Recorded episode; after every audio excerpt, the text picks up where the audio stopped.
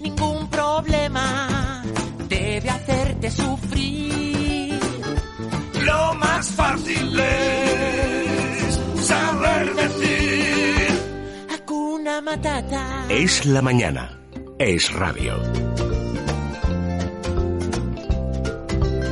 Bueno, vamos a ver, hay momentos en la vida de un profesional de la comunicación en que suceden cosas raras eh, que no son fáciles de explicar. Pero para eso tiene uno un equipo. No lo ver, sueltes, perdón. Laura Herrera.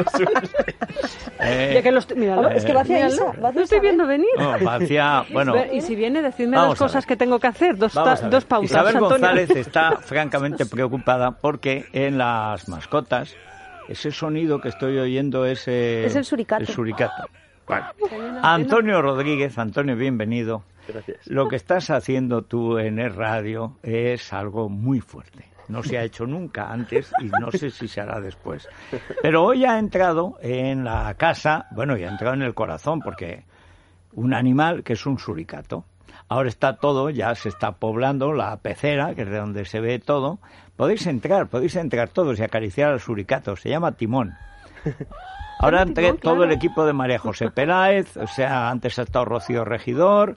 No, no, pasad, pasad todas, y es igual. Todas quieren hacerse la foto con el suricato, que como no es tonto, se ha pegado a Laura Herrero y Bueno, no me he pegado yo a él, más bien. Oh. Nunca he tenido la oportunidad de estar con un suricato y lo estoy aprovechando. A mí me pasa lo mismo y sin embargo no lo había echado en falta, pero por lo visto Laura sí. Bueno, para mí esto es maravilloso. Además, es una criatura súper cariñosa. Está todo el tiempo buscando el huequito del cuello para acurrucarse mira, y que los acaricies. novios. Ay, muy bien. Es Bueno, increíble, Bueno, llevamos, cuéntanos, eh, cuéntanos, a ver, eh, ¿qué es un Es suricato? y si es habitual que un suricato sea una mascota, ¿no? Yo creo que es la primera vez que oigo hablar de este animal fuera del Rey León, fuera de la película. hace un sonido como de una víctima de Hacienda. Hace... Es como una cosa. Alguien ¿no? que se queja más que Alguien yo, que lo se quiero. queja, pero poco, porque está carne apaleada y tal. Del suricato lo que tiene es unas ganas locas de ponerse a hacer un programa por ahí o de buscar curioso. algo, sí. Está Si buscando lo las sueltas, ¿qué noticias ocurre? de... Que va a venir Bueno, hacia nosotros. Se va a poner a cotillear todo por su, bueno, el comportamiento que Ya tienen. está suelto. Es de empezar a rascarse, he dicho antes a, si se a come el Laura. país, no. Eh, está rascando el país, hace bien. Bien, ahora está con el micrófono. Momento dramático que se está acercando a mí. Ay, yo, ay, ay, como qué soy de pueblo, a mí, a mí miedo no me da, pero yo le, recupero. No, no, a mí mientras venga cariñoso, sí. Ahora, Es muy cariñoso. ahora una pequeña agresión, no, yo la repelo. Son Bueno, súper super mansos. a ver, bien, explícanos Antonio. primero, Antonio, ¿qué es un suricato? ¿De dónde viene? ¿De qué clase de animales? Porque es rarísimo. Bueno, la familia ya es rara, viene, son una familia de animales que eh, se llaman Herpestidae, que, bueno, es, es primo hermano de las mangostas, Sí. y es africano y solamente vive en el sur de África, en zonas de sabana y semidesierto, o sea, es de clima muy árido, muy, muy árido, de casi desierto. Se alimentan de, en libertad, bueno, todo lo que pillan, pero son muy carnívoros, insectos sobre todo. Insectos. Sí, come también eh, huevos, pequeñas aves, pollitos de aves, algún No, o reptil. sea, Son sí. cazadores al máximo. Algún fruto de vez en Se cuando. le ve. Es como si dijéramos es un zorro simpático, Sí, ¿no? tiene hocico de El cazador. ojito Sí. es de zorro cazador, pero además con una inquietud tremenda. Y bueno- Patitas cortas, cuerpo largo, comadreja, ¿no? Sí, hociquito estilo ahí con, con muchos dientes. No pesa nada. No pesa, es como Muy ligerito. cariñoso, sí, sí. ¿No es agresivo? ¿Podemos tenerlo en casa con niños? Se- yo lo tengo con mis dos nenes de año y medio y te puedo asegurar que para mí ha sido una vivencia espectacular. Y los nenes no son agresivos, con, eh, se llama timón, ¿no? Se llama Timón, sí, lo, lo bautizaron ellos, ahí es que no podía ser de otra manera.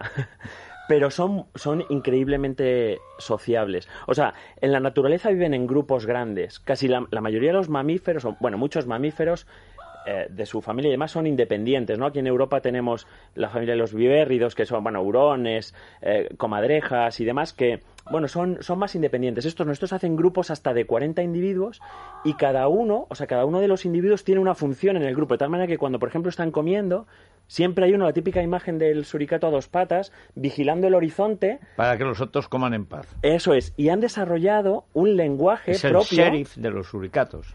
Han desarrollado un lenguaje propio por el que por cada, eh, digamos, eh, predador que viene, les da una alarma diferente, de tal manera que en- se ha llegado a estudiar que eh, tienen un vocablo distinto, una, una voz distinta para cada... O sea, no es, dif- es diferente cuando viene un chacal que viene por tierra que cuando viene un águila que viene por aire, que cuando ven una persona que viene andando. Lógico, Entonces lógico. desarrollan comportamientos muy complejos, de hecho se ha estudiado un montón, es que desarrollan comportamientos muy complejos en función a- al tipo de presa y, y los bueno y un vocabulario que además se sabe que es diferente en cada grupo eh, en las diferentes partes, como, como las personas que, bueno, cuando... O sea, hay dialectos suricatos. Sí, sí, ¿no? sí, sí, Claro, sí. Increíble, ¿no? natural. Se ha estudiado con cintas, grabándoles, eh, poniéndoles a diferentes grupos.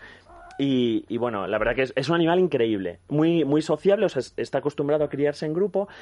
Y bueno, a ver, evidentemente, para ser mascota, yo no creo que sea un animal para todo el mundo, porque sí que hay que reunir, hombre, el animal tiene que hacer ejercicio, tiene que tener una zona donde poder salir, donde desarrollar su comportamiento, donde poder escarbar, pero a mí en particular me ha sorprendido muy gratamente porque yo al principio lo hicimos con mucha prudencia, sobre todo por los niños pequeños, ¿no? Pero espectacular es que mis niños tienen un año y medio y o sea, se han hecho como, como una manada, ¿sabes? O sea, en lo que eh, se sabe que los suricatas incluso la madre defiende a los hijos, se defienden entre ellos. Hay veces que cuando un predador les ataca, la madre se pone delante de los, de los bebés para que le ataque a ella y no a los, a los pequeñajos, ¿no? Y, o sea, que tienen un comportamiento de grupo, o sea, no, no es un comportamiento de individuo egoísta, sino que tiene un comportamiento social de grupo muy complejo. Y, y bueno, esa, esas características cuando se vive en casa, cuando está como mascota, son espectaculares. Nos Y has contado lo que comen en libertad, pero ¿tú qué les das de comer? ¿Cómo llega, para, ¿cómo llega el suricato hasta la clínica del bosque? Bueno, eh, llegó porque tenemos un cliente que, los cría y que tiene, tiene un pequeño zoo y, bueno, a mí siempre me llama mucho la atención, ¿no? Y la verdad que cuando trajo, trajo dos pequeñitos y bueno, dos que estaban ahí que eran un poco los que se habían quedado más atrás de la camada y demás y, y bueno, yo cogí y me lo llevé a casa. Digo, a ver qué pasa, ¿no? Y, y bueno, la verdad que, o sea, desde el primer día fue increíble. O sea, la- los niños... Te he puesto algún vídeo Sí. que yo creo que tú has visto de los primeros días de, de mis niños cuando lo cogían. Es que dije, o sea, les estimula un montonazo. Y, y bueno, yo dije, bueno, pues vamos a probar, vamos a dejarlo y, y a ver qué pasa.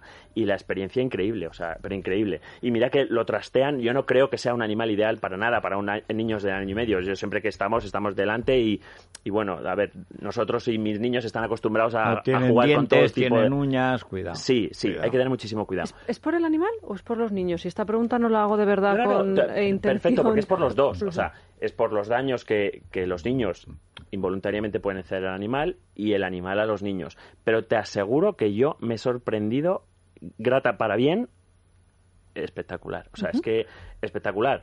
Y de hecho, hasta ahora ha estado dos días, tres días, ha estado fuera de casa.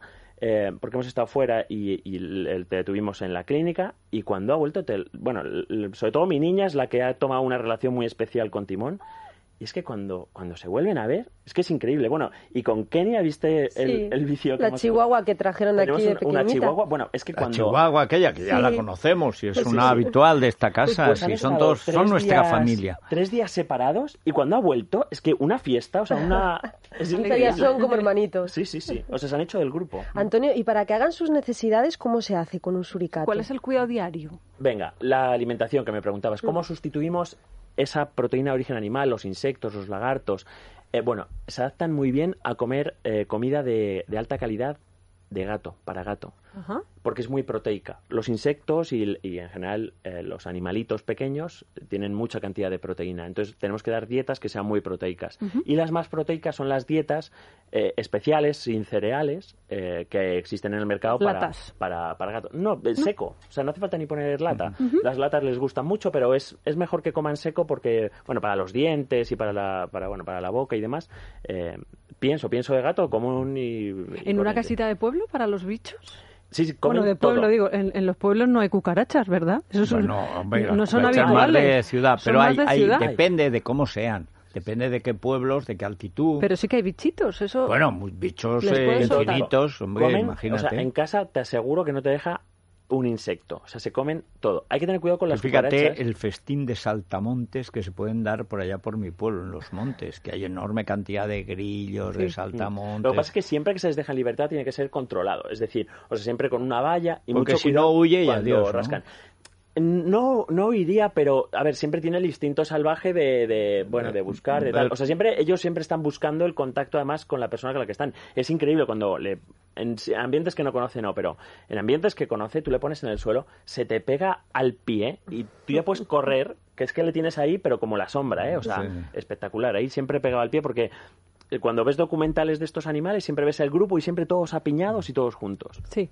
Eh, enjaulado en casa, bueno, la respuesta a lo de Laura, para que él haga sus Bueno, ¿y necesidades. dónde hace lo que tiene que hacer? Sí, se le pone un esquinero. Siempre se le coloca un esquinero. Ellos tienen sitios donde prefieren hacer cacas. Entonces, eh, se les enseña igual que a todos los animales. Siempre prefieren hacerlo en un sitio que haya arenita.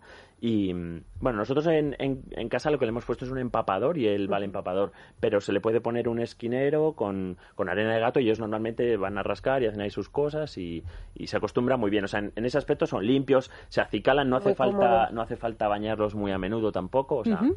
Y lo podemos tener enjaulado un número determinado de horas, como por ejemplo ocurre con los conejos o con las cobayas, con los hámsters, Sí, o la- tiene que estar en libertad. Bueno, eh, cuanta más libertad, mejor. Sí que es verdad que esto es un animal que necesita mucha actividad. Nosotros no le tenemos enjaulado. Solamente, a ver, cuando viene alguna visita o demás, o, o tenemos que tenerle controlado puntualmente, pero lo que normalmente tenemos es una habitación donde él hace su vida. Bueno, realmente se sale cuando quiere, se hace su vida por toda la casa, ¿no?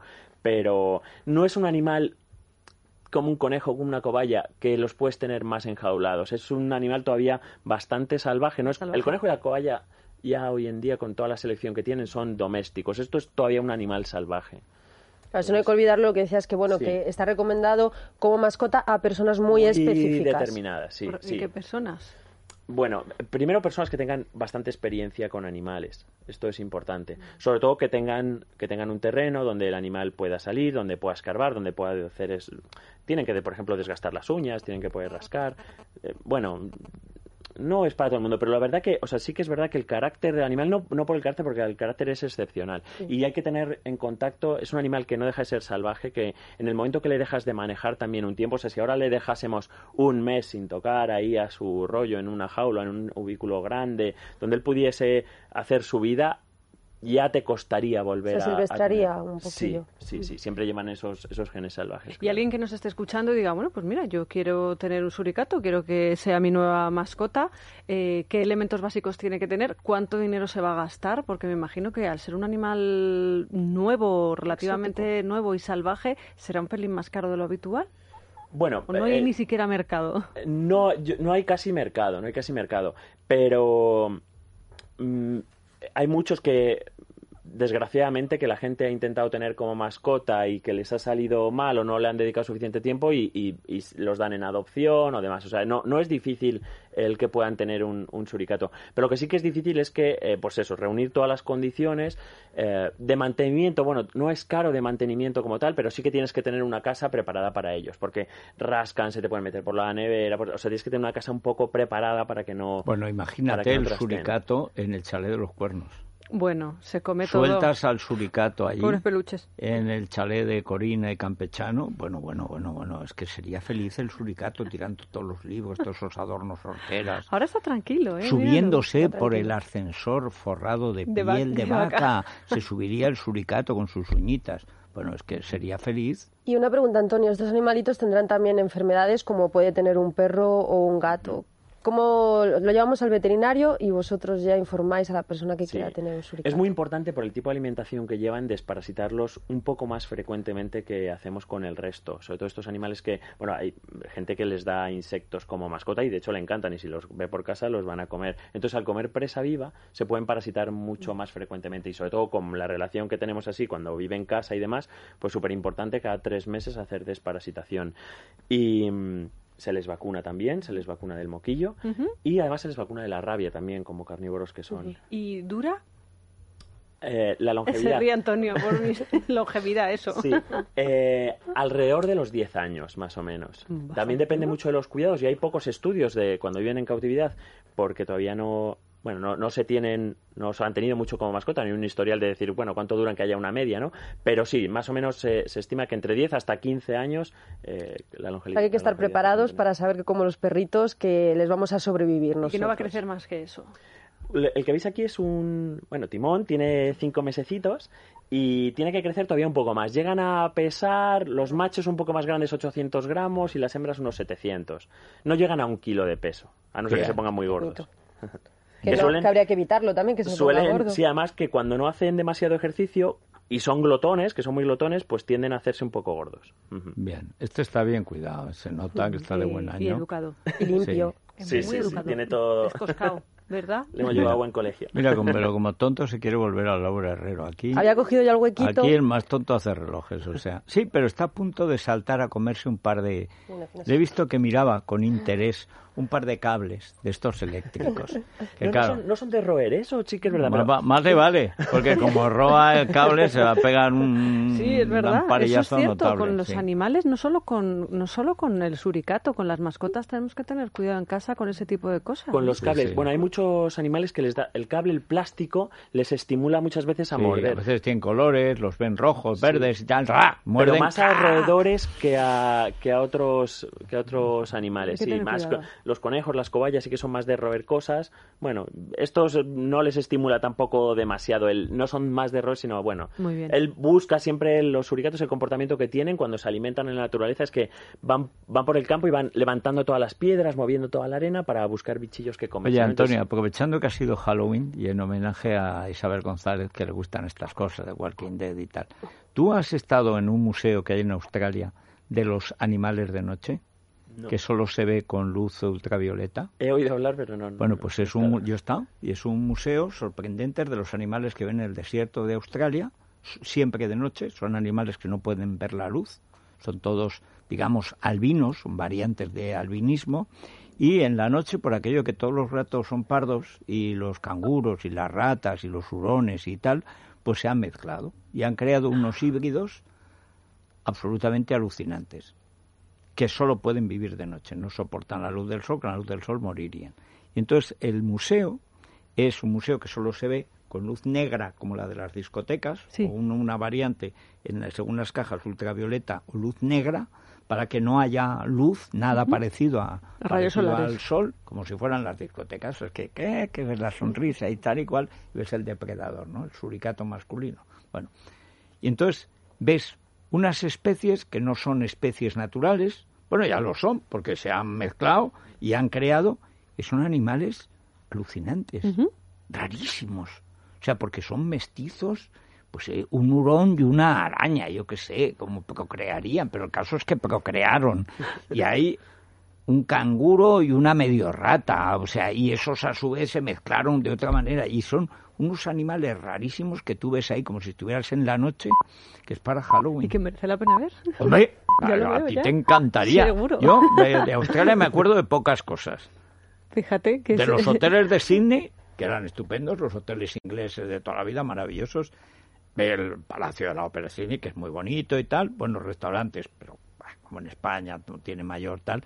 Y luego ese museo, Museo. que es lo más raro que he visto en mi vida, porque eran todos mutantes, mutados, mezclados, y, y solo viéndolo ahí con la luz negra, aquello es una cosa. Pues lo imagino en- el. Bueno, Antonio, tienes que ir a Australia solo para ver eso, porque es ya que, se traiga un cangurito o algo así. Y ya bueno, que va. conociéndole, ¿verdad? En el Hospital El Bosque, que tratan a todos Bueno, es los que ahí animales. solo falta ya, digamos, el, el, el bosque Halloween, el bosque animado. Y entonces ahí a meter esos, son unos animales verdaderamente extraños y además se han creado por ellos mismos, porque son eh, animales que se han adaptado a vivir siempre de noche en el desierto de Australia, que son condiciones extremas.